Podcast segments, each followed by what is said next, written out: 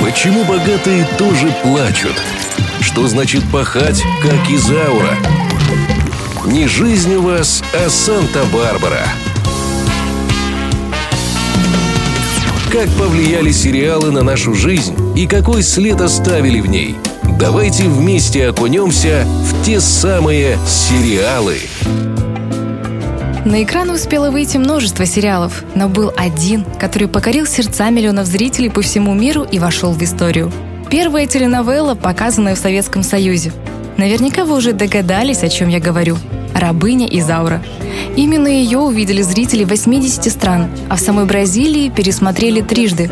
Это своеобразный рекорд для страны. Советские зрители увидели сериал в 1988 году, спустя 12 лет после премьерного показа.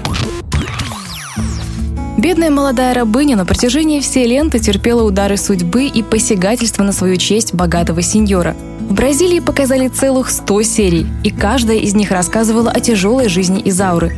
Однако для советского зрителя сериал сократили до 15-40-минутных серий.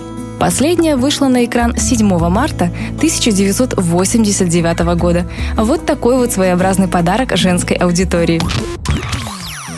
В чем же секрет успеха картины? Главный из них – это мощный фундамент в виде литературной основы. Большинство сериалов снимают по задумке и велению пера сценариста. Этот же был снят по роману Бернарду Гимарайнша. Книга была опубликована в 1875 году, за 13 лет до отмены крепостного права. Сценарий в итоге отличался от предшественника, но на то это и сериал.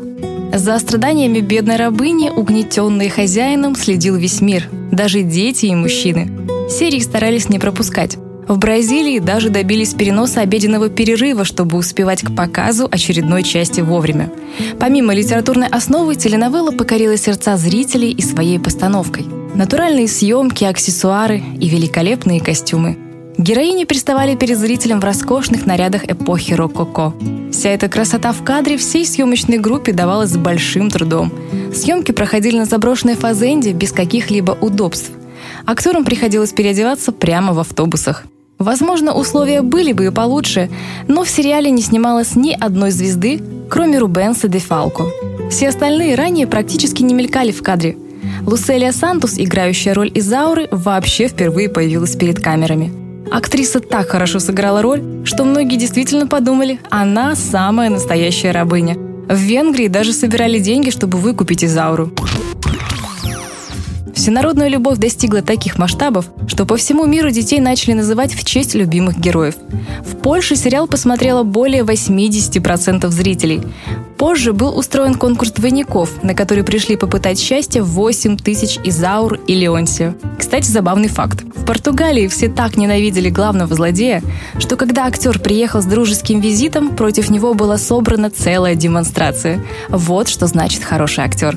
Сериал, прошедший с таким успехом и покоривший столько сердец, долгое время не давал покоя продюсерам. Успех теленовеллы хотели повторить несколько раз. Сначала сняли приквел, рассказывающий о матери Изауры, затем пересняли оригинальную постановку. Оба сериала были приняты публикой очень прохладно и не имели абсолютно никакого успеха. Советский зритель наверняка смотрел сериал и думал, что голос главной героини ему знаком. Так оно и было. Ведь Изауру дублировала Надежда Румянцева. Она же подарила свой голос и Дикой Розе, и другим всеми любимым персонажам. А вот только озвучка 1988 года, к сожалению, не сохранилась. Все последующие показы были переозвучены.